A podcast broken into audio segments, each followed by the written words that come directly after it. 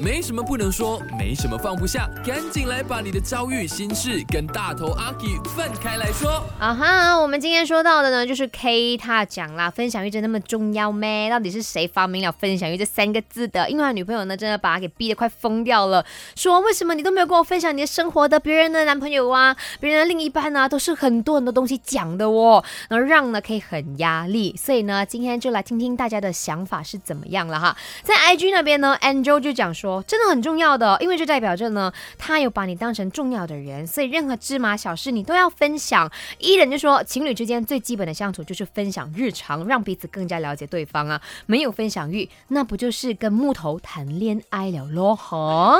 再来呢，就是有 spam 啦，说应该重要吧，尤其是远距离的话。那伟霆就讲说，分享欲不管是在友情啊、爱情啊、亲情，其实都扮演着相当重要的角色。简简单单的去分享你的日常，都是增进感情的一种来的。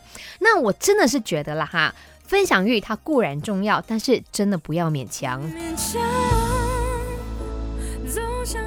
你知道我曾经就跟马先生我们来讨论嘛，我说，哎，你怎么都没有跟我讲你在工作上面遇到的事？他就跟我说，我每一天的工作基本上 routine 都是一样的，我见到的人，我处理的事情都是一样的。我真的会遇到一些困难的时候，我才会跟你讲，不然的话，你要我跟你分享什么？那我说。好像也对耶，就像我自己 on air 也是一样啊，我就是 on air 顺顺利利，我也不会跟他讲啊，我今天 on air 顺顺利利哦，因为他自己也会听节目嘛，对不对？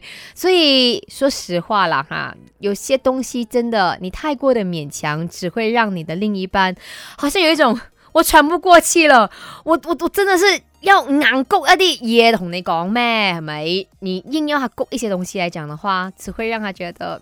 有这个必要咩？我们真的不要道德绑架，不要情绪勒索任何一方，好吗？